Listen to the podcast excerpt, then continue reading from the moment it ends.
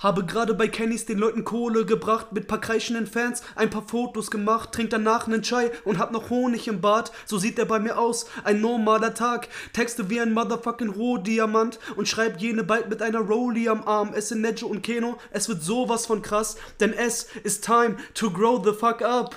Ey! Krank, Bro. Ja, Mann. It's time to grow the fuck up. Und damit herzlich willkommen zu der nächsten Folge meines Podcasts. In diesem Podcast rede ich über äh, die verschiedenen Erlebnisse, die meine Gäste zu dem machen, was sie sind und wo sie hinwollen. Es geht ums Erwachsenwerden und um die äh, ja, Erfahrungen, die mit dem Erwachsenwerden kommen. Was ihr im Hintergrund hört, ist äh, die allseits begleitende Pfeife eines meiner besten Freunde, Nick, aka Nejad Abe, aka, aka Allmann mit Pfeife. Ähm, ja, hiermit geht's los. Ich stelle dir, wie jedem meiner Gäste, ab jetzt, beziehungsweise ab dem letzten Podcast, folgende Frage. Was bedeutet es für dich, erwachsen zu werden? Oh, Digga, das ist.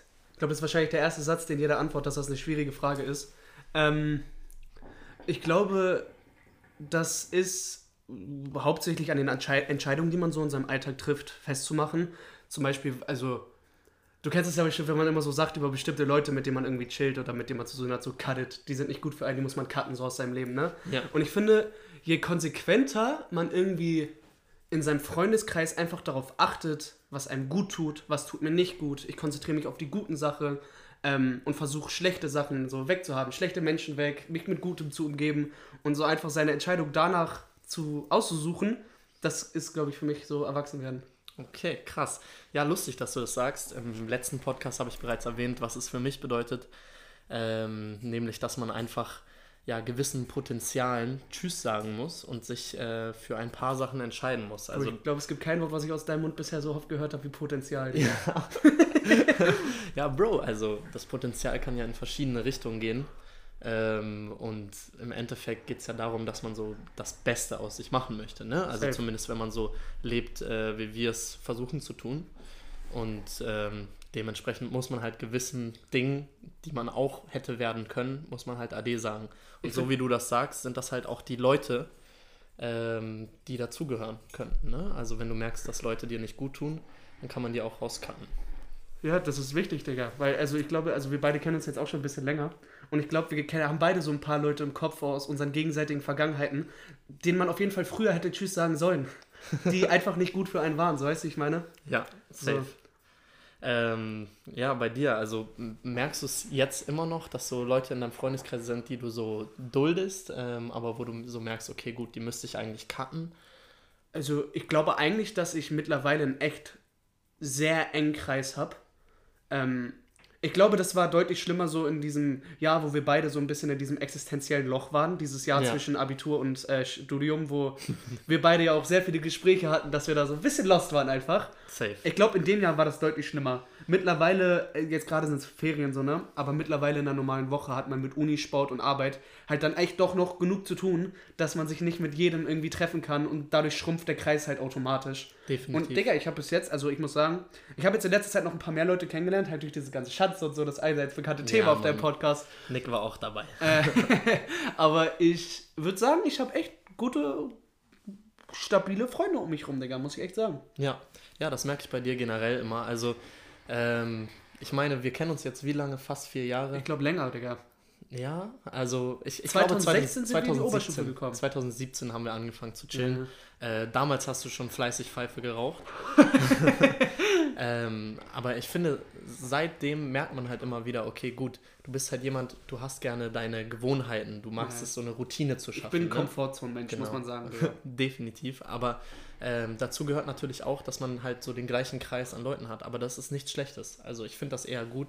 Bei mir kommt mir immer so ein bisschen, ja, meine Kuriosität halt so, Ja. äh, ja, in, in den Weg, weil ich halt einfach unglaublich gerne neue Leute kennenlerne. Ne? Ich glaube, das hattest du angesprochen auch in dem Podcast mit, äh, mit Mauro letztes Mal, dass du einfach gerade auch, wenn man irgendwie, wenn wir neulich irgendwie bei einem Kollegen zu Hause waren und der so ein kleines Sit-In gemacht hat oder so, dass wenn du jemanden neuen kennenlernst, dass du direkt so denkst, so, ey, dieser Mensch ist interessant, so, ich will irgendwie so ein bisschen die Persönlichkeit von ihm kennenlernen, ob der mir was geben kann, so einfach dieser, Safe. oder, Digga, das sind ja Sätze, die ich eigentlich für mich persönlich gar nicht fühle, wenn du immer so sagst, so Energieaustausch und sowas, wo ich so, Alter, Alter. Nein, also, guck mal, ich meine, es gibt, es gibt so ein paar Leute, die ich kenne, die sind einfach sehr apathisch, weißt du, also die, ähm, wenn ich so zu denen sage, ey, ja gut, du musst neue Leute kennenlernen, dann sagen die mir so, ja, warum, so, was kann mir die Person denn geben?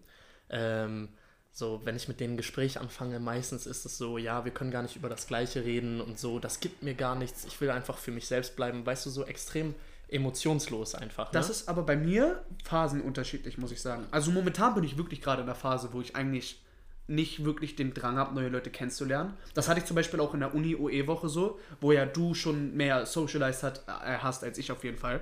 Äh, weil ich einfach, ich dachte mir, ich bin in, die, in diese Uni-Phase eingekommen und ich dachte mir so, Digga, ich habe meinen engen Kreis. Ich habe ja. meine Jungs, mit denen ich mich treffen kann. Ich habe meine guten Freunde. Ich muss jetzt nicht so in diesen krassen Smalltalk immer mit neuen Leuten reingehen und so, so, oh, ich muss diese Woche nutzen, um neue Leute kennenzulernen, weil dann habe ich Connections an der Uni. Ja. Das habe ich gar nicht so krass gemacht so. Ja, aber im Endeffekt so, du hast dir trotzdem deine Leute rausgepickt. Also ich meinte auch gar nicht dich so sehr mit dieser Apathie. Nein, nein, nein, ähm, ich, ich, alles gut. Genau, also so natürlich hattest du mal Phasen, da haben wir dann damals auch drüber geredet. Man muss wissen, also Nick und ich haben eine extrem lange History an so kranken Deep Talks. Ja, also man setzt sich eigentlich immer so einmal im Monat zusammen und redet über all das, was falsch läuft. Ähm, mittlerweile ist das echt wenig, was mir auf jeden Fall gut gefällt. Aber ähm, ja, wo ich hin wollte, wo ich äh, drauf hinaus wollte mit dieser Apathie, also das sind halt wirklich Leute, die bleiben komplett für sich selbst und die sagen halt, okay, ich möchte nur mit Leuten reden, so die mir selber einen Nutzen bringen. Und für die ist der Weg auch immer ganz klar, weißt du, die möchten sehr logisch denken. Die wollen zuerst den Bachelor machen, dann Master, dann vielleicht noch einen Doktor und dann äh, wollen sie arbeiten und das ist immer so, es muss immer weitergehen, aber für mich, manchmal mit Leuten einfach eine Konversation zu führen, so, äh, ist so, man, man hat einfach ein Erlebnis zusammen, weißt du? Und ja. das ist ja dieser ganze Punkt am Weiben, jetzt in Anführungszeichen, dass man halt zusammen ein Erlebnis hat, so was einem in dem Moment einfach ein gutes Gefühl gibt, weißt ja. du? Und dieses Erfahrungen austauschen und so weiter, das gibt mir selber eigentlich immer was, weil ich mir eigentlich aus jedem ja, aus jeder Person, die ich kenne äh, und kennenlerne, immer was rauspicken kann, was so für mich anwendbar ich glaub, ist. Ich glaube, das ist auch gut bei dir. Ich habe bei dir das Gefühl, dass du in letzter Zeit, so jetzt seit, ich sag mal so seit zwei, drei Monaten, schon sehr viel reflektierter geworden bist, als du es vielleicht vor einem Jahr noch warst. Weil du warst schon ein engstirniger Dude so eine Zeit lang, muss man einfach so sagen, Digga. Aber ich finde, das ist besser geworden. Aber was du gerade gesagt hast, dieses ähm, Leute, die so krass für sich selbst bleiben und so, also wirklich so gar nicht den Kontakt suchen nach, nach irgendwas sowas, finde ich, funktioniert halt nur, wenn man wirklich mit sich selber so krass im Reinen ist. Weil ja. ansonsten kriegst du einen Knacks. Wenn du die ganze Zeit alleine bist und sagst, ich brauche diesen sozialen Kontakt nicht, ich muss abends nicht raus, ich gehe auch am Wochenende nicht raus, ich treffe mich vielleicht einmal in zwei Wochen mit meinem besten Freund und das war's, das lang für mich. Das funktioniert halt wirklich nur, wenn du das mit dir selber machen kannst, weil sonst kriegst du einen Knacks. Ich krieg einen Knacks bei sowas. Und ich arbeite schon in einem Café und bin mit vielen Leuten so irgendwie aber wenn ich mich nicht an manchen Abenden mit Leuten treffe und zu Hause bin für mich, dann, dann denke ich zu viel nach über Sachen, über die man Nochmal. gar nicht nachdenken muss. Und das ja. ist dann nicht gut so. Also, also ich könnte das nicht. Das, das kenne ich auch, dass die Gedanken dann so anfangen zu wandern. Ne? Also ähm, es ist generell so, wenn man zu viel mit sich alleine ist, dann wird man halt auch so ein bisschen ja, man, man wird eigentlich fast depressiv, ne? Man denkt, aber, man zerdenkt Sachen halt tot. Genau. So, das aber dann gibt es halt auch Menschen, so, die können extrem gut alleine sein. Und ich finde, das ist halt auch eine Fähigkeit, so, die muss man auch über die Jahre entwickeln, dass man einfach mal eine Zeit lang alleine ist und auch mit sich selber alleine sein kann. Ne? Safe. Weil bei mir ist es oft so, dass wenn ich so Phasen habe, wo ich einfach nicht so zufrieden bin mit dem, was ich gerade mache, dass ich dann niemals so mit mir selbst alleine sein kann oder ich brauche halt immer was zu tun. Du hast mir das ein paar Mal erzählt, auch in dieser krassen Schanzenzeit. Das war sowieso eine Zeit, wo wir alle so überhaupt keinen Purpose hatten im Leben, so, ne? Wo dieses ja. irgendwie einfach in, einfach mit Leuten, weil man hat immer Leute getroffen, man ist einfach rausgegangen. Ähm, aber dass du das hattest, so auch unter der Woche einfach, du lagst, was weiß ich, nach Arbeit und bist eigentlich todmüde und ja. könntest jetzt einfach um elf pennen gehen, dir deine acht, neun Stunden Schlaf holen und am nächsten Tag geht's dir gut. Aber Safe. du hattest einfach dieses ich mache nichts, ich muss jetzt einfach alleine raus in die Schanze gehen und gucken, ob ich jemanden treffe. Ich brauche ja. das so. Und das kann ich auch verstehen, Digga, die Zeit war kellig. Nein, ich fand es eigentlich geil. ich muss Nein, ich meine diese Corona-Zeit, nicht ja, die Schanzenzeit jetzt so. Safe. Also, das stimmt. Es hat sich halt eine Menge angestaut, ne? Aber zum Beispiel jetzt gerade merke ich so, alles beruhigt sich wieder. Morgen beginnen die neuen, neuen Corona-Bestimmungen wieder, weißt du, so ab dann kann man nur noch mit zwei Haushalten so mhm. irgendwo chillen. Dann ist gar nichts mehr los, weißt du. Ähm, Und ich merke einfach so, ich bin einfach froh darüber, dass im Sommer jeden Tag was los war. Ja. Weißt du? Weil jetzt kann ich auch so in den Winter reingehen und ins nächste Semester und sagen, okay, ey, es muss nicht immer alles perfekt laufen, weißt du, ich muss nicht immer nur Spaß haben, nur irgendwie ähm, Sachen erleben, sondern ich kann auch einfach mal den Kopf runternehmen und einfach durchziehen, weißt du? Safe. So, und ich Das glaube, dritte Semester muss auf jeden Fall bei uns beiden besser werden als das safe. letzte. Also, das war wirklich exceptionally schlecht, Ja, unser unnormal. letztes Semester. Oh, normal. Naja, es gab so zwei Sachen eigentlich, mit, äh, ja, über die ich mit dir reden wollte. Also das erste ähm, ist natürlich so deine Shisha-Karriere, weil was ich wirklich wild finde bei dir, also im Endeffekt ist aus dieser Sucht ja schon fast so eine Karriere entstanden. also man muss wissen, Nick ist einer der einzigen deutschen Shisha-Männer in ganz Hamburg und er ist der Beste da drin. Also viele Leute wissen nicht mal, dass das eigentlich fast so eine Wissenschaft ist, wie man so richtig so einen Kopf baut, wie man den Durchzug richtig macht und so weiter. Aber Nick hat es wirklich gemeistert, bis ins kleinste Detail.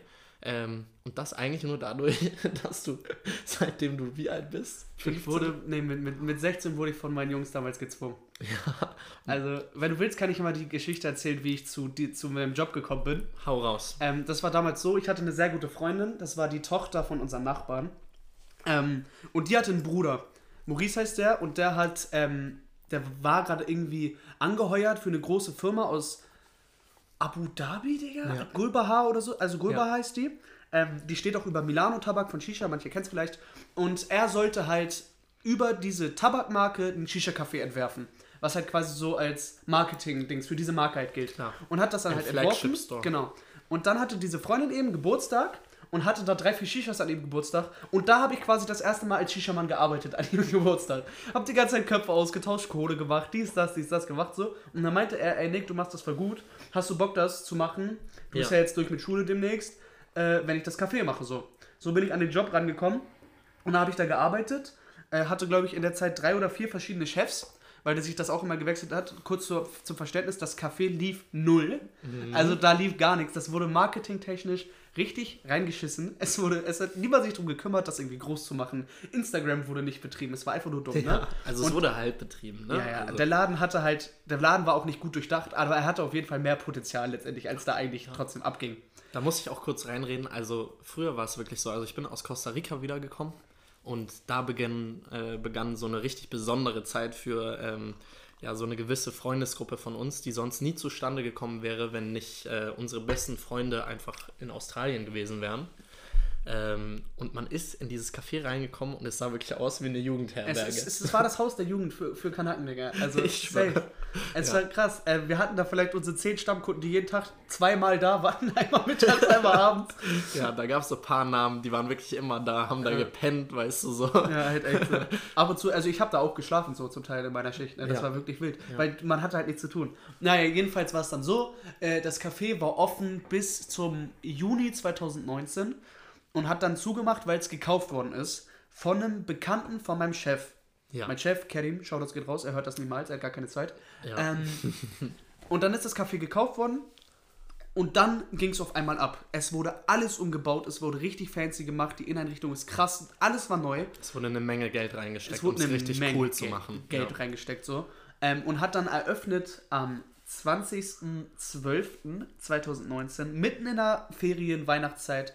Niemand hatte Arbeit oder so, dies, das. Es Ja. war jeden Tag voll, es war unfassbar, wie krass das da war. Da haben wir Ja. mit 15 Leuten in einem verhältnismäßig kleinen Laden gleichzeitig gearbeitet. Ja, Es war wild. Jeden Tag bis 6 Uhr morgens. crazy, wirklich crazy. Es Also krank. ich meine, ich war ja einmal zu dem Soft Opening eingeladen und dann auch zu dem richtigen Mhm. Opening und ich schwöre, das war also mit meinem Abtanzball war das so eine der fanciesten Veranstaltungen. Also Hensler Sushi, ähm, einfach Pfeifen die ganze Zeit auf dem Nacken. Wie die Leute so sich geil. auch aufgebrezelt haben und Krank. immer noch tun für diesen Laden. Also es ist Krank. letztendlich ist es eine Shisha-Bar, so, ne? Die Ja. halt in diese Lounge-Richtung geht. Aber wenn ihr sehen würdet, wie die Leute sich da aufbrezeln, ich kenne diverse Clubs, wo Leute schlechter aussehen als die Leute, die bei uns in den Laden reinkommen. Was, Ich schwör, ich das ist wirklich krass. Also Schlange stehen für Shisha-Bar. Ich weiß nicht, ob ihr das Video kennt. Dieses Shisha-Bar ist Elite geworden. Ja. Aber Kennys äh, verkörpert diesen Satz auf jeden Fall. Kennys ist Elite geworden. Es ist halt so lustig, so zu sehen, wie du so da angefangen hast. So, du hast so Pfeifen gemacht. Man konnte damals wirklich einfach reingehen. Man hat von Nick eine Gratispfeife bekommen. Ja. So,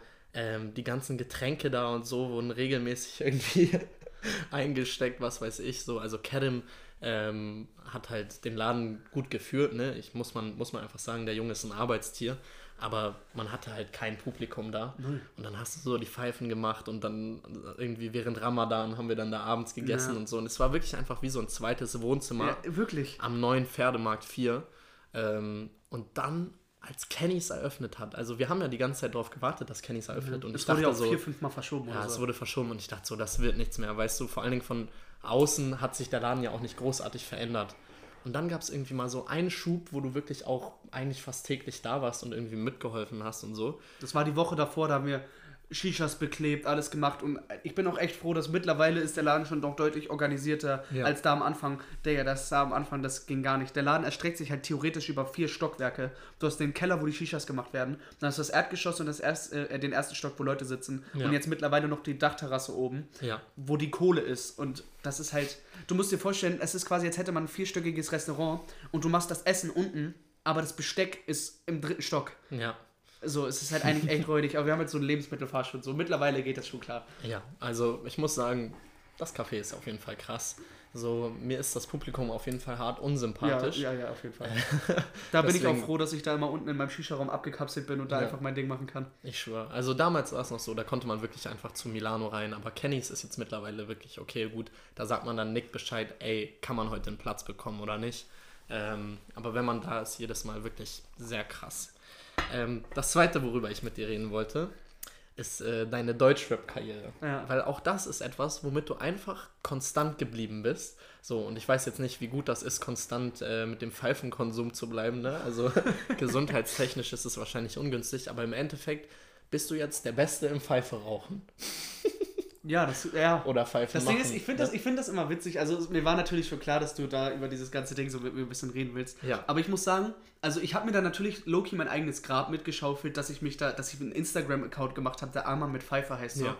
Aber es ist wirklich schon gestört, wie Leute, die mich oberflächlich kennen, Ja. einfach auf dieses Shisha-Ding reduzieren, Digga. Man, Leute, die dich oberflächlich kennen, reduzieren sich erstens aufs Rappen und zweitens auf dieses Eimer mit Pfeife. Ja, ich schwöre. aber dieses Pfeifending, das ist unnormal. Ich komme auf eine, auf eine Hausparty oder so, wo Leute sind, die ich ein, zwei Mal gesehen habe und die kommen zu mir und sagen, Nick, wo hast du deine Pfeife gelassen? Ja. Und ich kenne die nicht wirklich so. Aber man muss dazu sagen, es gibt auch selten Hauspartys, wo du die Pfeife nicht dabei hast. richtig. Ne? Aber du kannst jetzt auch nicht leugnen, dass sie viele Hauspartys auch aufwerten. Ja, normal. Also eine Shisha dazu haben macht auf jeden Fall alles immer entspannter, weil man, das ist ein bisschen so wie so ein Feuer, um das man gemeinsam rumsetzt, weißt du? Safe. So, und man kommt so über die Pfeife in Gespräche. Das ist ja auch, wie viele Leute sagen, so Rauchen ist einfach sehr sozial. Ja. Ne? So, das ist ja auch, wenn Leute irgendwie Ziesen rauchen, dass sie dann gerne auf den Balkon gehen und dann mit den anderen Rauchern so anfangen zu schnacken.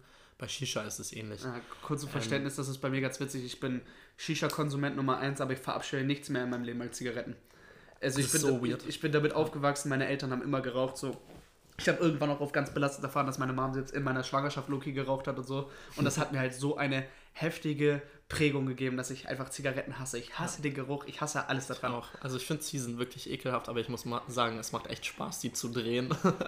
also. Ähm, Was glaubst du, warum mir Köpfe machen Spaß macht? Das ist doch genau das Gleiche. Ja, also Köpfe machen ist schon hart eklig mit diesem Sapsch, der da Das so ergibt halt ist. auch null Sinn eigentlich. Ich bin wirklich, was eigentlich übelst der hygienische Mensch so. Ich hasse Ja. es, so Dreck an den Fingern zu haben. Aber diese, diese Sapscherei fast so in den Kopf hauen, das mache ich mit Liebe. Ich Boah. sag's dir, Digga. Ja, also für die Leute, die Shisha-Tabak nicht kennen, also es ist normaler Tabak und dann ist er mit einer Molasse versehen, so nennt sich das. Und die Molasse, äh, die Molasse gibt dem Tabak halt den Geschmack. Man kann sich das in etwa so vorstellen, als würde man in äh, brökeligen Honig reinfassen. Ja, also wirklich ekelhaft. Äh, ja, du hast eben gerade schon erwähnt, Alman mit Pfeife. Und für die Zuhörer, die nicht wissen, was Alman mit Pfeife im Endeffekt ist, vielleicht erklärst du es einmal. Also, das ist äh, folgendermaßen entstanden. Ich habe damals bei Milano gearbeitet und dann hat, wie gesagt, dann auf einmal war Caddy mein Chef. Ähm, und ich habe halt äh, nur mit Ausländern gearbeitet, nur mit Türken, eigentlich ausschließlich nur mit Türken gearbeitet Ja. und hatte halt mit ganz wilden Kreisen was zu tun und ich da halt als einziger Deutscher mittendrin, so, ne? Ähm, und dann hat das alles so angefangen, dass ich wirklich in diesem, in diesem Milieu einfach unnormal kanakisiert worden bin. Krank. Ich, dann, irgendwann meinten die dann so, Nick, das kann nicht sein, hier arbeiten nur Leute, die alle Türken sind. Du brauchst jetzt einen türkischen Namen. Und ich sag, wie, wie einen türkischen Namen? Ich heiße so was willst du von mir? Und er googelt original türkischen Namen mit N und sagt, du heißt ab jetzt Nejat. ja. Und er hat dich deinen Sohn genannt, also seinen äh, Sohn mein genannt. Vater, ja. Oh. Ich, Dein oh, Vater. Mann. Nejat Hüdür. Ninja Teenage. Dann, hat, dann hatte ich auf einmal diesen Namen und dann haben mich die Leute nur, also selbst die Leute, die da waren, die da Stammkunden waren im Laden, haben mich mit Nejo angesprochen.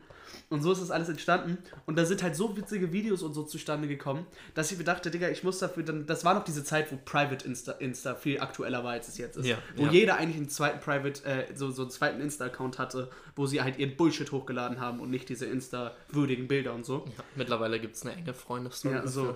Und äh, jetzt, dann habe ich das halt auch gemacht und habe da halt so Lachflash-Sachen hochgeladen. Und diese ganzen, diese ganzen 25-jährigen Kanacken mit einem BMW, diese Alle ganzen Haus Kollegen von meinem. Chef, Alle Haus drei haben mir halt auf einmal gefolgt und die haben mir alle so, die haben ihn immer auf seine Story, der hat immer Stories von mir gemacht, wie ich irgendwie am Tanzen bin zu irgendwelchen Deutschrap-Liedern oder mir dabei Milano meine Gorbi geknallt habe.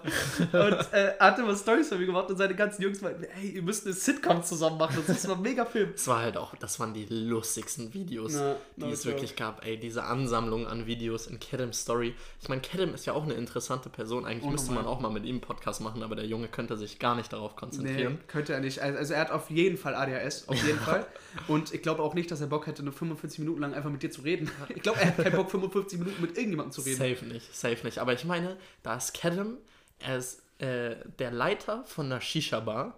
Gleichzeitig ist er Kickbox-Europameister. Ja, es ist so also, Film. ich weiß nicht mit welchem Belt jetzt im Endeffekt, aber wir waren da letztes Jahr auf jeden Fall auf Das der war so geil. Championship. Der Tag hat so Das war krank geil. Also auch da hatte Nick seine portable Pfeife dabei. Das ist so witzig. Im Auto. da Ähm, sind auch die geilsten Videos zustande gekommen, ohne Witz. Mit Darian noch, schau das Ja. geht raus. Also das war auf jeden Fall sehr irre. Und dann sind wir nach Bremen gedüst zu Rumble in the Cage, äh, so einem Kampfsport-Event, wo wirklich nur Proleten waren, Ja. weißt du? Also die haben so alle rumgeschrien, Ja. weißt du, so komische, besoffene Leute. Diese ganze Stammkundschaft von unserem Shisha-Café war einfach Ja. mit da. Die sind alle alle Milano-Leute waren da, alle sind mitgefahren. Diese ganze Schwarzkopf-Crew ist damit hingefahren und haben gebrüllt wie sonst nichts, um Kenem anzufeuern und so. Ja. Und dann Kerem, der Shisha-Bar-Leiter, höchstpersönlich ist in den Ring gesteppt und hat seine Gegner böse vermöbelt. Ja, ne? ja. Also es war wirklich echt stark. Und im Finale, wie lange hat es gedauert? 30 Sekunden erste Runde, bis Ja. der Schiri abgebrochen hat, weil er ihn zu doll verletzt hat. Ja, Krank. Also es war wirklich crazy. Und dann war er einfach Champion, ne? Und dann sind wir alle noch in den Ring gesteppt und haben so Fotos Auf dem Belt Gürtel gemacht. Ja. Ja, ja, Und safe. es war eigentlich, ich muss sagen, ich fand es damals so echt unnormal süß, weil das wie so eine kleine Familie war, ne? Also Mhm. ich meine, es ist schade eigentlich, aber ich meine, wie oft kommt es noch so vor, dass so Deutsche und Kennex so wirklich so united sind? Das Ding du? ist, also das, da bin ich halt wirklich eigentlich das perfekte Beispiel für, Digga, muss No joke, sagen. no joke. Also du bist da, du bist wirklich einer der wenigen Leute, die ich kenne, die so wirklich richtig drin sind und die das auch nachvollziehen können, so mit diesen ganzen Haus 3 Jungs und so und Ja. dann auch wissen so, okay, ey, das, äh, der kennt den und äh, diese, ja, diese und jene Kommunikation findet da statt und so Ja. weiter. Und es ist einfach so interessant, so zu sehen, dass es so eine ganz andere Welt ist. Aber was man wirklich einfach sagen muss, die Jungs waren immer großzügig Äh, unnormal. unnormal großzügig. Also sind sie auch immer noch so. Also es waren so die großherzigsten Menschen, die man eigentlich Ich kennenlernt. weiß noch, als als kleines Beispiel zum Beispiel, als Kerem hat äh, seinen Geburtstag gefeiert letztes Jahr direkt nebenan bei unserem Laden in der Panda Bar und hat einfach, obwohl er keinen Alkohol trinkt, oder zumindest damals nicht getrunken hat, hat einfach für uns, so, so ganze Gang und so, halt eine Flasche bestellt, irgendwie 1,75 Liter. Digga, wie korrekt ist das? Er trinkt nicht mal. Ja, ja. Also, und das, also nicht nur das, ich meine, wie oft hast du so Pizza und so auf Cool. Nacken Ich bekommen hab- und so. Du hast ständig von Gästen Sachen ausgegeben Es war bekommen. wirklich so, als wäre ich sein Sohn gewesen, no joke. Also d- das muss man wirklich sagen, das ist ja allgemein bekannt, dass das in diesen, vor allem so türkischen Kreisen und so, dass da diese Großzügigkeit viel größer geschrieben wird, Ja. äh, als in der deutschen Neidkultur. Aber ähm, also das kann ich auf jeden Fall bestätigen, dass das so ist. Das ist echt krass. Ja. Dieses ganze, also wenn ich mal darauf gebettelt hätte, mal bezahlen zu dürfen, ich hätte wirklich eine Klatsche bekommen. Die meinen, Ja. ich bezahle. So, halt dein Maul jetzt. So. Unnormal süß. Aber um mal back to topic zu kommen. So ist auf jeden Fall dieser Insta-Kanal entstanden. Und ich habe schon immer mal, ich habe mich immer übelst für Lyrik interessiert. Ich bin der größte Deutschrap-Freak, den ihr je treffen werdet in eurem Leben. Ähm, Crazy. Und- Schon seit Jahren. ja, und ähm, dann hat diese Corona-Zeit angefangen und mir war halt langweilig. Und dann habe ich ein YouTube-Video gesehen, wo ein Typ gefreestylt hat auf dem Beat und ich fand den Beat so geil. Und dann habe ich einen Corona-bezogenen Deutschrap-Track geschrieben. Quarantine Rhymes Part 1, Digga. Ja, und hab den auf Insta Stimmt. hochgeladen und alle meine Freunde meinten, Junge, das ist todesnice, mach da mal was draus, Digga, so. Und das war halt wirklich diese Corona-Zeit, wo selbst Uni pausiert war, wo nichts mit online, da war gar nichts. Es war Sport nix, es war nichts rausgehen, maximal konnte man spazieren oder joggen, mehr war nicht so. Ja. Und in der Zeit habe ich halt nur zu Hause gesessen und geschrieben und habe irgendwie alle zwei Wochen irgendwie ein fertiges Lied quasi rausgebracht, so richtig Ja. auf Wack mit dem Handy aufgenommen, so. Ja, aber Digga, das hat mir unnormal Spaß gemacht und äh, mittlerweile ist da halt wirklich ein krasses Hobby draus geworden, so. Ja, definitiv. Ich meine, damals war der Kanal ja auch noch privat. Ähm, und jetzt hast du ihn eigentlich öffentlich gemacht. Ne? Das ist schon, ja, ich glaube, seit diesem Corona-Ding tatsächlich habe ich den öffentlich gemacht. Ja, und ich finde es immer so krass, wenn man sowas macht. Ich meine, das ist ja ähnlich so wie mit den Podcasts. Aber alle Leute, die einen oberflächlich kennen, haben dann was, womit sie dich kategorisieren können, Ja, weißt du? Es ist so lustig. Ich meine, ich sitze da auch noch richtig schön provokant in jedem Video, wo ich dann irgendwie alles am Rappen bin mit meiner Pfeife so Ja. und rauche noch zwischen den Zeilen irgendwie kurz ins Hoch so. ähm, aber ja, es ist einfach so, dieses Deutschrap-Ding, ne? Also Deutschrap hat halt in den letzten Jahren den abnormal schlechtesten Ruf gekriegt, den es halt überhaupt geben kann. Ja. Dann kommt noch dieses ganze Thema mit Klicks kaufen dazu. Es ist ja alles lächerlich geworden. Und es wird alles unter dem Genre Rap verkauft, was überhaupt kein Rap ist. Digga, es ist jetzt am Freitag ein Lied rausgekommen von Hover. Und es ist ich einfach weiß straight- nicht mehr, wer das ist. Also ich bin straight, so raus. Äh, sie ist auf den, aber es ist straight up Deep House. Es ist ein Hauslied. Sie singt, dann kommt ein Drop und dann kommt ein Viervierteltakt wie in einem Haus, wie How Deep Is Your Love oder so. ja, ja. Und das wird verkauft als Rap-Songs, die heute erschienen sind. Weil es für die Kinder natürlich viel cooler ist zu sagen, also Digga, wer sagt denn gerne von sich aus, ich feier Pop? ja, Hast du schon mal jemanden sagen hören, ich feier Popmusik? Nein. Ja. Aber es wird Popmusik als Rap verkauft, damit die Kinder sagen können, ich höre Rap. Aber es ist kein Rap. Apache ist auch kein Rapper. so, weißt du, Apache ist straight Popmusiker. ja. So. Von den Leuten, die heute noch so agieren, wer ist denn wirklich noch in deinen Augen ein richtiger Rapper? Die heute aktuell sind. Ja. Ähm. Digga, also ich, also was wirklich diesen straight, also wer zum Beispiel immer noch ein Rapper ist, ist Shindy. Ja, stimmt. Ähm, aber ich, also, was dieses wirkliche Rap-Ding angeht, das stirbt ja langsam aus, so, ne? Wer zum Beispiel auch noch richtig straighten Rap macht, genau wie früher das SSIO. Stimmt, ja. Ähm, so Boom Bap Beats ja, genau so. so. Finde ich auch unnormal geil. Und Finde ich ansonsten, also muss man sich halt mal geben, wenn man allein schon so heute, heute also aktuelle Musik von Farid Bang anhört, vergleicht das mal mit Asphalt Massaker 3 Wachstumshormone, so, weißt du, wie ich ja, meine? ja. Das ist halt auch schon krass, aber es ist halt so, dass alles melodischer wird und für die breite Masse gemacht ist. Ich meine, das ist ja auch nicht nur in Deutschland so, ne? Guck dir an, was in Amerika so, da sind Leute auch nur durch die langgezogene Sätze mit Autotune auf dem Beat klatschen und das ist auch Gesang. Ja. So, das ist in jedem Land gerade so, dass halt einfach dieses Hip-Hop-Ding nicht mehr so wie früher ist, wo Savage und Azad vor 200 Leuten gerappt haben und die einzigen waren in Deutschland mit Bushido, die es überhaupt gab Ja. sondern heutzutage ist halt für die breite Masse alles gemacht, was schade ist. Aber ja, ich habe neulich ein Video gesehen, oder war das sogar, das war sogar vor ein, zwei Tagen, in Shindys Insta-Story, in einem, das war ein Ausschnitt von einem Interview mit Dr. Dre, Ja. wo er meinte, äh, it's always arts versus money. Ja, ich meine, das ist ja oft so. Ähm, also deswegen, ich will jetzt nicht so als Antikapitalist dastehen, weil ich bin jetzt nicht so ein Antifa-Typ. Aber im Endeffekt, Kapitalismus ist die größte Scheiße, die jemals passiert ist. Weil alles, was kulturell irgendwie relevant ist, wird durch diese Kommerzialisierung halt ja mehr oder weniger in den Dreck gezogen. Ne? Ja. Also das ist sowohl mit Kunst so, also jetzt nichts gegen Easy, Easy macht Baba-Kunst, aber im Endeffekt die Kunst, die er macht, ist ja auch irgendwo kommerziell, weil es muss sich ja für ihn auch lohnen. Logisch. Ne? Das heißt, er reagiert halt auf das, was seine Kunden wollen und er macht das ja krank geil. Ne? Ich meine, die Bilder, du kennst die ja, die sehen ja am Überwelt. Ende unnormal nice aus. Ne? Überwelt. Ähm, aber so Kunst, die einfach nur um der Kunst willen noch passiert, Das gibt's wirklich wenig. genau, gibt's noch, aber es ist dann immer irgendwie, keine Ahnung, es ist einfach nicht das Gleiche, ne? Es weil halt- es wird alles an diesem Kapital, äh, kapitalistischen Wert so bemessen, so, ey, wie viel Cash macht die Person damit?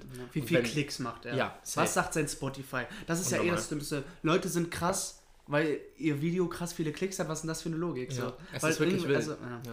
also gerade bei Musik ist es eigentlich besonders schade, weil jeder, der schon mal Musik gemacht hat, und ich habe in letzter Zeit ein paar Leute kennengelernt, die irgendwie selber auch für sich schreiben oder singen oder so, ne? Ja. Und jeder, der sowas schon mal gemacht hat, weiß, dass es kein Mittel gibt, womit man Gefühle so ausdrücken kann wie mit Musik. Ja. Und wenn das halt komplett außen vor gelassen wird, um einen Radiosong zu machen, das ist halt einfach traurig, Digga.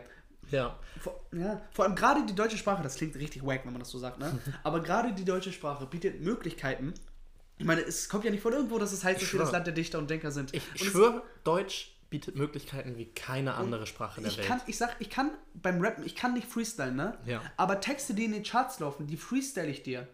Das ist, das ist nix. Das ist, die, die, die schreibe ich in drei Minuten auf dem Klo, das ganze Ja. Lied. So. Ja. Weil, also ich bin halt noch so einer, äh, vielleicht so kurz zum Verständnis, ähm, also ich habe wirklich noch nie jemanden kennengelernt, der einen einzelnen Künstler so sehr feiert, wie ich Kollega feiert.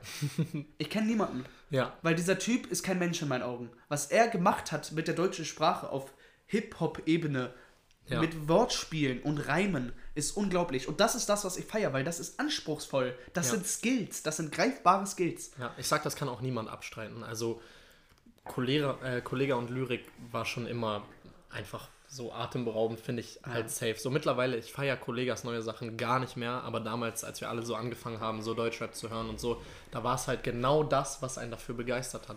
Und ich meine, bei dir erkenne ich auch solche Strukturen. Manchmal hast du Lines, wo ich mir denke, Digga, das war unnormal geil, weißt du? So, letztens saßen wir da irgendwie in einem Wohnzimmer von einer Freundin und irgendein so ein Typ hat angefangen zu Beatboxen und Nick fängt einfach an zu rappen und ich meine, du kannst es ja einfach runterrappen. Ja, Ne? das sind ja die Texte, die ich selber schreibe. Ich, kann, ich weiß Sachen sehr schnell Ja. auswendig. Und das ist dann schon beeindruckend, ne? Weil so Safe Quarant äh, Quarantine Rhymes 1 war halt einfach so, auf den das war lustig, ne? Ja. Aber mittlerweile kann man es schon als ernstzunehmendes Talent einfach ansehen. Danke, Bro, auf jeden Fall, Diggi. Eine Frage habe ich auf jeden Fall an dich und zwar, wenn du dich hinsetzt, Ja. um ein Lied zu schreiben, wie gehst du ran? Also, ähm, ich habe zum Beispiel neulich, ich weiß nicht, wer das, du kennst es ja safe, dieses Lied, dieses Marseille, diesen Marseille Oster-Track, äh, Bande Organisée. Ja. Er halt so ein französisches, französischer Rap-Song, der in diese Afro-Trap-Richtung geht, ne? Mit so einem Beat. Ähm, und das, ich feiere das Lied Todes, ne? Und ich habe auf solchen Beats noch nicht gerappt und dann, dann meistens kommt der Anspruch durch Beats, dass Ja. ich mir denke, okay, auf so einem Beat will ich auch rappen, dann gebe ich den Künstler ein, Type Beat. Ja. So, und dann gucke ich mir durch und wenn- irgendwann gefällt mir einer. Und dann mache ich es eigentlich so, dass ich, ich, also ich, für mich ist halt zum Beispiel Text über Flow. Ja. Der Flow kommt durch den Text. Ja. Ähm, und ich setze mich dann hin und babbel einfach gibberish. Der Beat fängt an, dann kommt die erste Zeile und ich laber einfach Scheiße. Erfundene Worte, Fantasiesprache, um zu gucken, Ja. wie kommt man auf diesen Beat, wie schnell ist der, kann man da Double Time einbauen oder so, ne? Ja. Ähm, und dann gucke ich, wenn, manchmal kommt dann so ein Flow einfach aus einem raus, während man irgendwie Scheiße labert so. Und dann gucke ich, ey, da würden jetzt die und die Worte reinpassen. Bam, bam, bam. Und abgesehen davon habe ich eine Notiz auf meinem Handy, wo immer, wenn mir irgendwelche Wortspielereien einfallen, irgendwelche Doppeldeutigkeiten oder Ja. so, Ja. ähm, schreibe ich die auf und dann gucke ich, ey, an dieser Stelle wäre eigentlich das oder das geil. Da gucke ich in diese Notiz, bla bla bla, passt das da rein so. Es ist eigentlich wie so ein Puzzle. Ja. Es ist wie ein Puzzle. Text zu schreiben ist wie ein Puzzle so.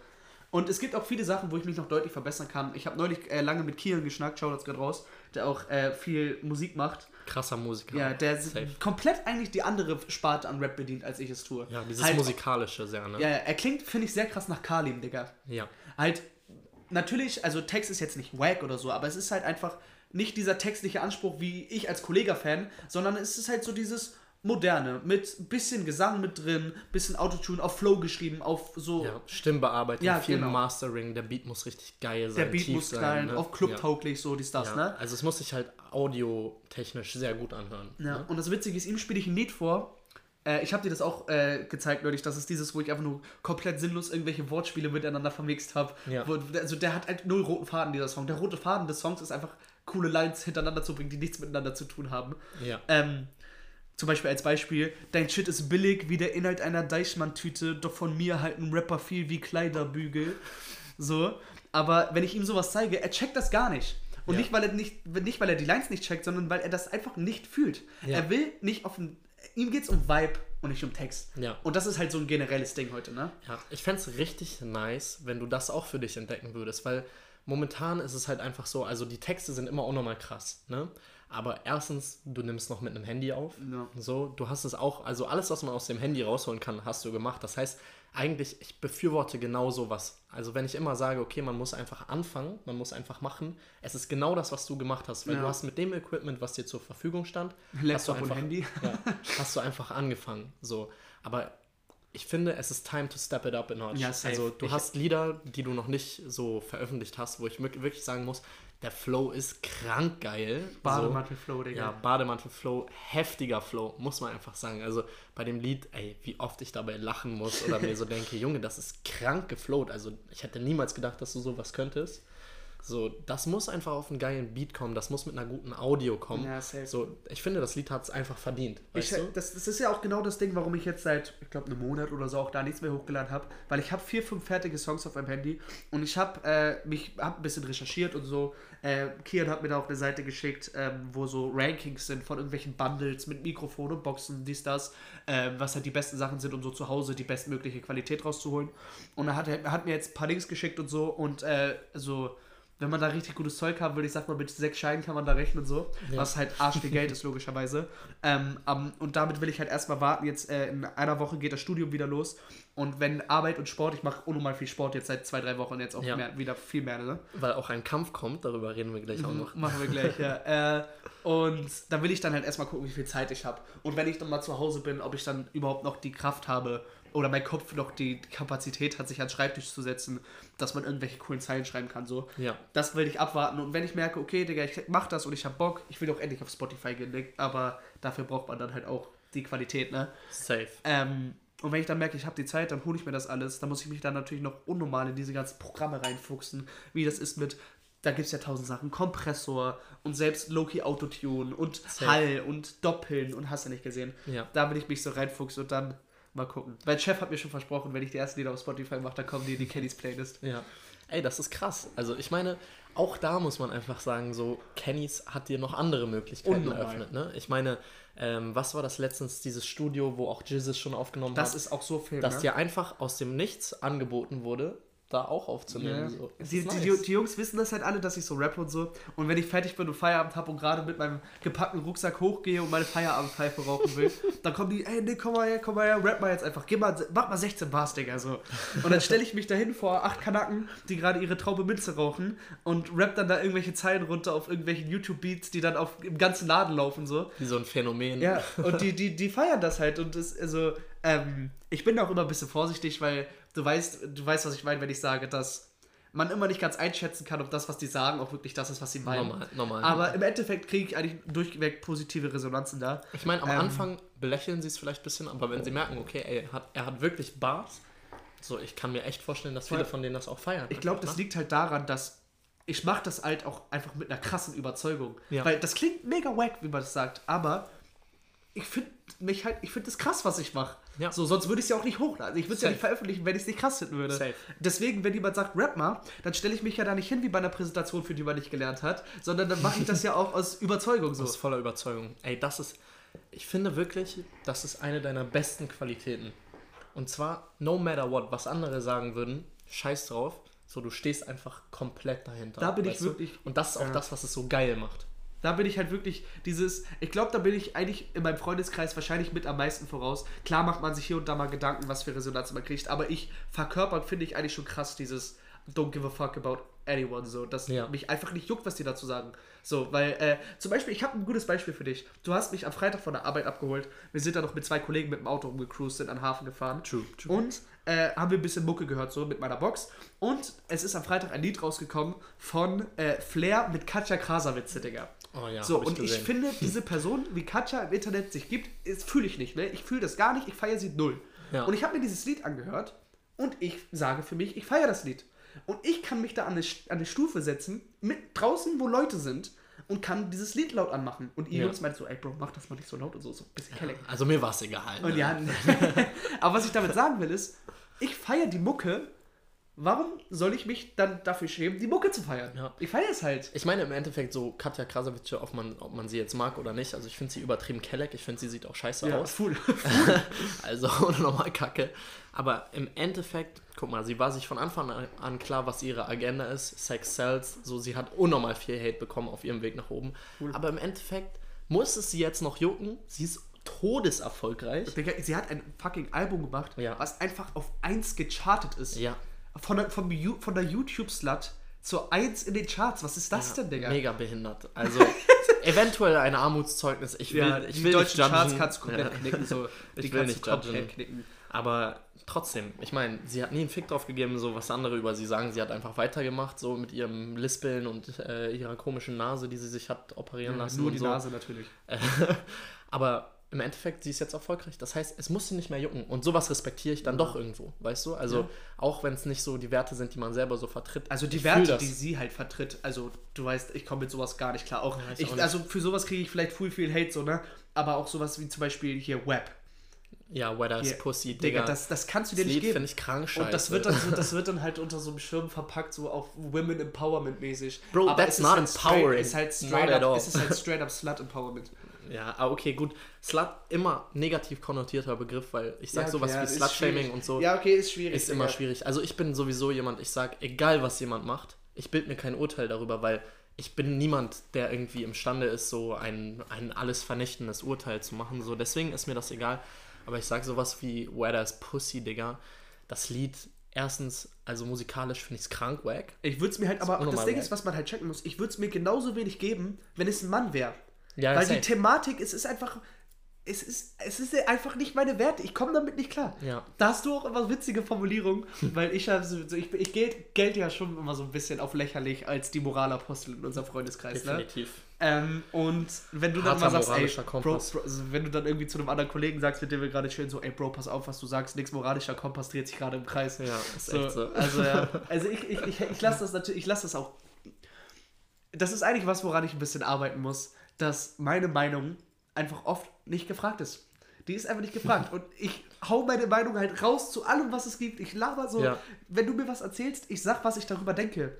Aber der, der beste Rat ist erfragter Rat. Wenn Ja. du Rat gibst und der nicht erfragt worden ist, dann stößt dir auf gar nichts. Ja, vor allen Dingen die Person wird diesen Rat auch niemals befolgen, wenn Niemals. du ihn ungefragt gibst. Ne? Safe. Aber ich finde es frech, wenn dich eine Person nach der, deinem Rat fragt und du gibst ihr den Rat und sie sagt Danke und dann macht sie trotzdem genau das Gegenteil. So, Was heißt frech? Das ist halt ein bisschen I, ignorant, ne? ja, didn't I tell you this was about to happen? So. Ja, aber Bro, gib dir mal, wie alt wir sind, Digga. Wer, wer, also, also wie viele Leute richten denn wirklich ihre Entscheidung danach aus, was gut für sie sind? ja safe. Das sind schon echt wenige.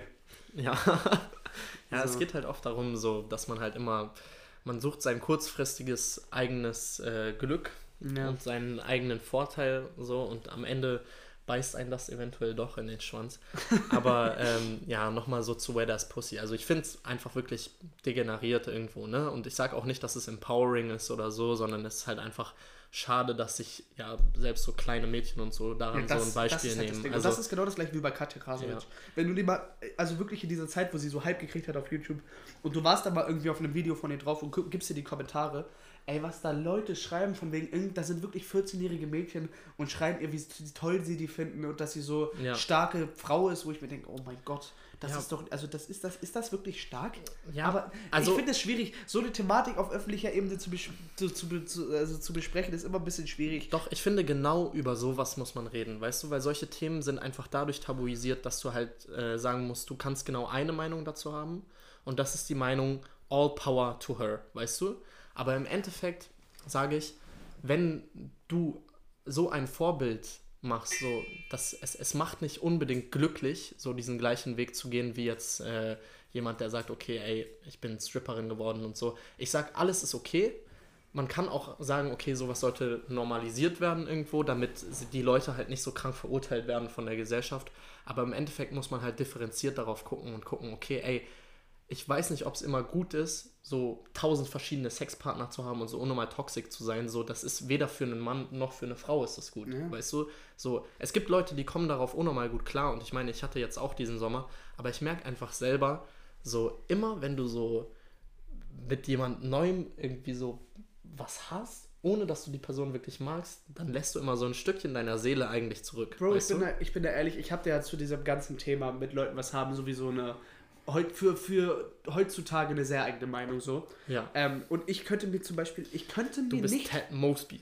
ja, straight up, Digga, aber ich könnte mir halt nicht vorstellen, mit einer Frau zu schlafen, die ich zwar geil finde, aber die ich einfach nicht mag. Ja. Mit der ich charakterlich nicht klarkomme, die intellektuell überhaupt nicht auf meiner Ebene schwebt, mit der ich nicht reden kann, Ja. aber mit ihr dann Ich könnte das nicht, Bro. Ja. Ich will das einfach nicht. Und also ich, ich, kenn- ich, ich glaube, wir wissen beide, also es gibt da schon so ein paar Kandidaten, von denen wir beide mal gehört haben. Ja, Bro, ich habe sie gebumst, aber ich finde sie krankhellig. Also ich mag sie einfach Bro, nicht. also als jemand, der genau sowas schon gemacht hat, kann ich, kann ich dir auch sagen, also es bockt, also es bockt einfach nicht und du fühlst dich auch scheiße danach. Also ähm, ich kann mich selber an eine Situation erinnern, wo dann auf einmal so eine jener fraglichen Damen äh, vor meiner Haustür stand, so um 3 Uhr morgens, nachdem ich so ähm, aus der Schanze zurückgekommen bin. So, ich bin dann mit dem Auto nach Hause gefahren, ne? Und dann meinte sie so, ja, ey, ähm, ich bin jetzt hier so, wir bumsen jetzt. So, und ich mag sie als Person gar nicht. Weißt du? Ich mag sie null. Aber du warst halt horny und hast gesagt, let's go. Genau, ich war horny in dem Moment, ich hab's gemacht. Danach ist sie gegangen. So, wir haben nicht wirklich viel geredet. So, also es war auch nicht schlecht in dem Sinne, so, weil wenn man die Person nicht mag, dann ist es halt auch im Endeffekt egal, so was du mit ihr machst. Man ist halt so ein bisschen unchained irgendwie. Ja, so, ne? ja, so ich meine, das ist ja auch das, worüber wir oft reden, so wenn so Kennex sagen, ey, okay, mit der Person, die ich liebe, kann ich nicht diesen Das nasty ist halt auch Sex ein haben. Approach, weißt du? den, also der ist natürlich nachvollziehbar. Ja, lass, dazu, lass dazu gleich kommen. Aber im Endeffekt, nachdem sie gegangen ist, hatte ich auch einfach eine fette Panikattacke und dachte mir so, Digga, das machst du nie wieder, weil das fühlt sich scheiße an. Ich Ja. bin ehrlich, das fühlt sich scheiße an. Und es fühlt sich auch im Endeffekt so, als ob du dich selber so ein bisschen verraten hättest. Weißt du? Ja, also es ist ja offensichtlich, dass vor allem es ist immer mehr dazu geworden, dass logischerweise Sex und Liebe nicht Hand in Hand gehen, dass es getrennte Dinge sind. Aber Loki sind die ja trotzdem irgendwo connected. Definitiv. Weil jeder, der mal gebumst hat, für eine Person, für die man starke Gefühle hat, weiß, dass es tausendmal mehr bockt, als Safe. einfach irgendwelche random Hookups so. Most definitely. Aber ähm, es ist halt trotzdem, gibt es natürlich eine Connection dadurch, äh, irgendwie, ob du die Person halt magst, ob du auf persönlicher Ebene mit ihr connectest oder eben nur auf oberflächlicher, und das ist ja wirklich, also mein Lieblingswort oberflächlich, ich hasse es über alles, ich komme damit nicht klar, aber da können wir später auch noch zukommen, was dieses ganze Instagram und so generell angeht. Und hör mir auf mit TikTok, Digga. Aber, ähm, ich aber, merke schon, der Podcast wird lange, wir haben noch ein paar Themen vor. aber es geht halt Hand in Hand, Digga. Wenn, du- wenn du dich verstehst, persönlich ist auch alles besser, Digga. Ja, sage ich auch. Also, ich meine, Sex und Liebe sind ja allein dadurch verbunden, dass nach dem Sex auch Hormone ausgeschüttet Logisch. werden, die halt einfach mit Liebe assoziiert sind. es kommt ja nicht von nirgendwo, dass es so viel in so vielen Filmen dazu kommt, dass Männer irgendwie beim Sex aus Versehen ich liebe dich sagen. Ja. So, weil einfach diese, die, weil, ja, Digga, das ist einfach diese Situation ist. So, es, es ist einfach in dem Moment, sage ich so, überwältigend. Aber im Endeffekt, so, ich sage das bei Frauen und Männern aber auch nochmal ein bisschen anders, ne? Weil ich weiß jetzt nicht ganz genau, wie das Hormon äh, heißt. Ähm, ich glaube, also eventuell ist es Oxytocin, aber ähm, ich, ich bin mir nicht ganz sicher und Nicht ich will, da auch, ja, ich will da auch keine falschen Facts äh, spitten. Ausnahmsweise war nicht, oder wie? Also ich sag sowieso, also ich verbreite auf jeden Fall Halbwissen, aber darum geht es ja auch im Podcast, Ja, ne? dass man auf jeden Fall einfach das sagt, so was man mit dem Thema verbindet. Aber ich glaube, bei Frauen ist es immer noch ein bisschen so, okay, nach dem Sex äh, wird dieses Hormon ausgeschüttet und ich glaube, es gibt sogar Studien, die so beweisen, dass die quasi 72 Stunden befinden sie sich in einem körperlichen Status, wo sie mehr Verbindung zu dieser Person haben, mit der sie geschlafen haben. Und bei Männern habe ich das Gefühl, gibt es halt sowas wie Post-Nut Clarity, sodass du danach halt Post- realisierst, Bro, dein Vokabular, was solche Sachen angeht, ist so wild. aber dass du danach einfach realisierst, ey shit, was habe ich getan, Digga? Scheiße! Ah, schon wieder ohne Kondi. Nein, Spaß. Oh Mann. Oh aber Mann. ähm, ja, klar. Ja, also ja, es ist ja, also ich habe auch schon das Gefühl, dass diese krasse körperliche Intuit, äh, Intimität im Normalfall für eine Frau besonderer ist als für einen Mann. Ja. Also ich würde, also es ist ja auch logisch. Also auch ich nicht für jede Frau und nicht für jeden Mann, ne? Also man muss da Ich sag ja extra im Normalfall. Ja, Wenn man ja. Querschnitt nimmt, würde ich es jetzt mal so hinstellen einfach. Safe. Querschnitt ist ein gutes äh, Ähm, Stichwort. aber ich habe zum Beispiel, ich, ich weiß nicht mehr, zu wem ich das neulich gesagt habe, ähm, wenn man einfach nur Leute, man angenommen, man macht eine Stichprobe im Club. Man nimmt sich zehn random Männer und zehn random Frauen und man fragt die Männer, hättest du Bock, heute eine abzuschleppen? Ich sag dir, neun von zehn sagen ja. Safe. Die Single sind, logischerweise, ne? Nochmal. Und du fragst die Frauen, hättet ihr Bock, heute einen mit nach Hause zu nehmen? Und ich sag dir, selbst wenn sie Bock drauf hätten, würden sie erstmal sagen, nein, safe nicht. Mhm, okay. Würde Also, ich schätzen. Das, okay, safe, da hast du recht, ne? Ähm, wäre wahrscheinlich im, Real, äh, im Realfall wäre es wahrscheinlich so. Aber dahingehend finde ich es gut eigentlich, dass man so ein bisschen so normalisiert, so, ey, Digga, Frauen haben auch einen fucking Sexdrive. Normal. Ne? Also, darum geht's. Es, es, ist- so, ich die meisten nicht, Mädchen, die ich so kenne, soll, sind noch ne? viel hornier als Männer, Ja, weißt true. du? So, gerade wenn, wenn man als Mädchen was getrunken hat, so bei den Freundinnen, die ich habe, so, die ich kenne, ey, wenn die was sippen, sind die Ich weiß, worauf so, du abspielst, ey, Bro. man, Ich weiß, worauf I du need myself a man tonight. Vor allem, vor allem du, du hast halt auch ein paar weibliche Freundinnen, wo ihr wirklich so unnormal offen über das Thema Sex und Bums und so, dieses das alles, dieses normal. ganze Game redet so. Ja, bin ich auch froh drüber. Ja, ist nice, Digga. Da kann man, das ist ja auch logisch, dass man da als Mann für sich viel draus ziehen kann, wenn man mit einer Frau komplett ungefiltert über sowas reden kann. Mhm. Ist ja logisch, Digga. Normal. Also ich habe sowieso bei wenig Leuten habe ich einen Filter und auch jetzt, ich meine, so der letzte Podcast mit Mauro lief schon wieder sehr gut, muss ich sagen. Also danke auf jeden Fall, dass ihr den alle angehört habt. Dieser Sex Talk kommt auf jeden Fall auch noch. Ähm, aber ja, oder vielleicht ist er schon hochgeladen, je nachdem, wann ich das hier jetzt hochlade. Aber im Endeffekt so, man muss halt immer gucken, ist es jetzt riskant, über sowas so mega offen zu reden, weil gerade wenn du irgendwie so ein Publikum hast, was immer größer wird, ist es natürlich so, irgendwann kannst du mi- dich mit so ungefilterten Aussagen selber richtig ficken. Ne? safe. Ja. Also ich, ich stehe eigentlich für, also ich als Person würde schon sagen, dass ich eigentlich da sehr für krass, also das versuche zu spreaden, dass man einfach über alles Mögliche Ja. möglichst offen reden soll. Finde ich auch. Also ich würde mich schon als sehr, also das ist auch häufig ein Kritikpunkt, den du in unseren end, unendlichen Deep Talks mir immer mal wieder gesagt hast, dass ich neuen Leuten viel zu schnell innere Gefühle von mir preisgebe. Ja. Und ähm, ich habe da auf jeden Fall in der Vergangenheit immer mit dem räudigsten Satz überhaupt geantwortet, nämlich so bin ich halt, was die größte Lüge ist. Sagt Hasssatz von sagt mir. Es, Hasssatz. Sagt es niemals in einem Argument, weil es ist ein Torstark-Argument und es stimmt nicht. Wenn du sagst, äh, so bin ich halt bei, meine Stirn ist groß, weil meine Stirn ist groß, so bin ich halt, dann ist es true. Ja. Aber wenn es heißt von wegen, ähm, ich rede zu viel über das und das, dann kannst du nicht sagen, so bin ich halt, weil das kannst du ändern, wenn du willst. So. Du kannst halt entweder sagen, okay, ey, ich mache das des und deswegen und deswegen ist das okay. Aber dieses so bin ich halt ist immer, man resigniert damit, Ja. weißt du? So man gibt auf, so bin ich halt, ich muss mich nicht ändern. Vor allem das Schlimmste das. daran ist, in, einem, in, einer, in einer Diskussion auf Augenhöhe, ist es ein Close, also es ist ein, es ist ein Gesprächscloser so. Du kannst da ja nichts zu sagen. Was Ja. willst du denn sagen? Du kannst weder Ja noch Nein sagen. Es ist einfach Ende dann. Ich sag immer nein, weil ich sag immer, Digga, so bist du nicht, so, sondern jeder ist capable of change, jeder kann sich Ja. ändern.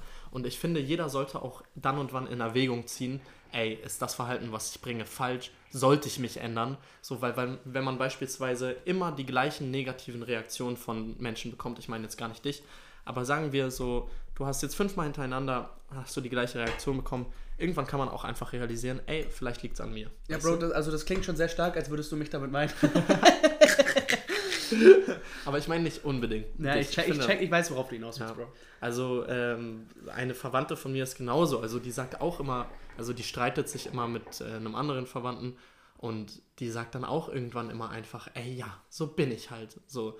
Und ich muss einfach sagen, ey, es ist halt schade, sowas zu sagen, weil es einfach, du, du gibst damit quasi zu, du hast aufgegeben. Das ist so eine Schranke in der eigenen Persönlichkeitsentwicklung. Genau. So. Du willst so. eigentlich, dass alle anderen sich ändern in der Reaktion auf dich, aber im Endeffekt, Das klingt schon wieder witziger, weil so, als würdest du über mich reden, Bro.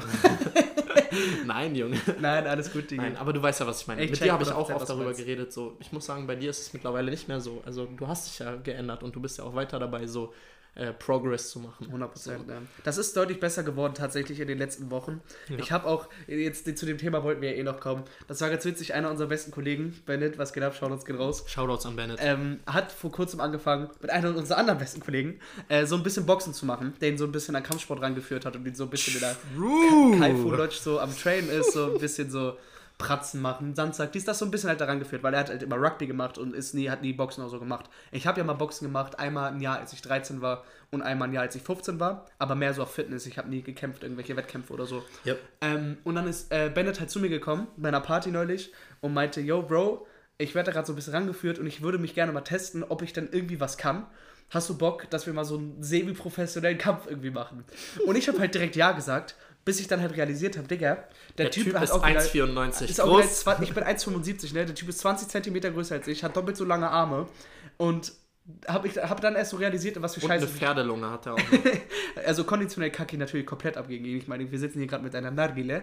Aber ähm, also es ist natürlich, äh, ich habe da natürlich im Nachhinein erst so wirklich drüber nachgedacht. Ich habe da trotzdem natürlich noch Bock drauf und es steht momentan noch, sieht es danach aus, als wenn wir das durchziehen. Definitiv. Ich habe auch viel mit dir geschnackt. Wir haben das ja so ein bisschen zu unserem Ding gemacht, so in unser Squad. Also- dass so der eine Bennett trainiert, du trainierst mich so ein bisschen. Genau. Also im Grunde genommen, es gibt zwei Camps. Ich trainiere Nick. Unser anderer Kollege Shoutout an Yoldash trainiert Bennett. So. Ähm, und im Endeffekt müssen wir jetzt das Puzzle lösen, was sich nennt, du bist, viel kleiner. Ja. So, aber du musst halt jetzt reingehen. Ich muss jetzt, du? ich das muss, wird ich- interessant. Ich, ich muss mir den Tyson-Stil äh, angewöhnen, ja, Digga. und das werden wir auf jeden Fall hinbekommen. Kriegen Also hin, ich sage, so, wenn jetzt noch ein Lockdown kommt, inshallah kommt er nicht. Das, das wäre so belastend. wäre so belastend. Aber wenn einer kommt, dann gehen wir auf jeden Fall in den Park ja. ähm, und machen da von Pratzen mir aus mit so, Maske ein das. bisschen Pratzentraining, Digga. Also dann sollen uns die Bullen auch nicht belästigen damit. Ähm, und dann machen wir dich fit für den Fight. Und das wird nice. Und eventuell kommt er dann auch auf YouTube. Nein, Spaß. Digga, das ist, ja, Wenn du gewinnst. Ich hätte halt, ich hätte, ich hätte schon Bock eigentlich auch, dass irgendwie was, also das Ding ist, Digga, ich bin ja, also mein Alma mit Five Account ist ja null Fame auf Insta, so, ne? Das ist ganz witzig, Digga. Der hat nur 135 Follower oder so. Ja. Aber, ähm, also alle, in, also so viele Leute bei Kellys kennen mich unter diesem Namen und sprechen mich damit an und reden mit mir darüber. Und ich habe neulich auch mit einer Freundin geschnackt, ähm, die in der, gerade die Oberstufe macht, wo wir beide waren. Und die hat erzählt so, Digga, du bist eine fucking Legende in unserem Jahrgang, so, ne? Jeder kennt das so. Sie hat, sie hat mich auch neulich einmal gepostet und so. Und dass so- so, dass jeder diesen Account kennt, wo ich mir denke, Ja. Digga, folgt doch mal rein, Alter. Ja, Naja, ist ähm, lustig. Es, also ich finde das, ich find das wirklich nice. Also Social Media, ich habe es immer noch nicht rausgefunden, wie man es richtig macht. Digga, manche Leute haben einfach so ein Händchen dafür, so wie spricht man größere Massen an, wie vergrößert man so seine Followerschaft Allein und dieses so. Thema Instagram-Algorithmus und so, Oh, ne? Also. Bro, Digga. Da, da, also ich weiß nicht, ob ich jemals die Kraft haben werde, mich in sowas reinzufuchsen, weil es ist halt heutzutage notwendig, dass wenn du dein Hobby einer breiten Masse vorstellen möchtest, dass du es auf den sozialen Medien groß machst. Ich meine, wie, wieso sonst sollten so viele Rapper, die heutzutage aktuell sind, sind durch Instagram bekannt geworden? So, ohne dass sie jemals wirklich professionelle Sachen gemacht haben. Haben sich vor einen Benzer gestellt, haben Beat angemacht, haben äh, schnell gerappt mit irgendwelchen orientalischen Gesang dazwischen und heute sind es mit klicktechnisch und Spotify-technisch mit die erfolgreichsten, die es gibt, Digga. Ja. Okay, also dieser Podcast hat auf jeden Fall schon Überlänge. Ähm, ich frage mich, wollte ich noch irgendwas sagen? Wolltest du noch irgendwas sagen? Irgendwas, ich was glaub- dir auf der Zunge lag? Ich glaube, wir haben eigentlich alles weg. Wir haben ein bisschen Kampfloch angesprochen, wir haben kurz dieses Thema soziale Medien angesprochen, aber ich glaube, wenn wir da jetzt deep in die Materie reingehen, dann sitzen wir noch 10 Minuten. Also, Ja, das wäre auch im Endeffekt nicht schlimm, aber ich sage, wie eigentlich mit äh, den meisten meiner Podcasting-Gäste, das wird nicht der letzte Podcast gewesen sein. Kann ich mir auch So. gut vorstellen. Ich meine, wir haben immer Themen, über die wir reden können. Ich werde auch demnächst anfangen mit Themen-Podcasts, also dass ich mir wirklich Themen aussuche und dann eine Person rauspicke, äh, mit der es Sinn machen würde, über dieses Thema zu reden. Ähm, ja, ansonsten danke an alle, die bis hier gehört haben. So, ah, genau, eine Sache wollte ich noch sagen. Also, wenn ihr bis hier gehört habt, dann seid ihr committed. Das heißt, folgt auf Spotify, weil dann verpasst ihr die nächsten Podcasts nicht. So, Instagram-Algorithmus fickt mich gerade ein bisschen, deswegen nicht mehr so viele Likes auf den ganzen äh, Uploads. Das fuckt mich krank ab. Aber ähm, Folgt auf jeden Ja. Fall auch Grow the Fuck Up auf Instagram. Ne? Nicht nur seiner Seite folgen, auch der Podcast-Seite ist ach wichtig. ja, stimmt, genau. Folgt auch einmal mit Pfeife. Ähm, Let's go. ja, wir sind raus und ja, war sehr gut.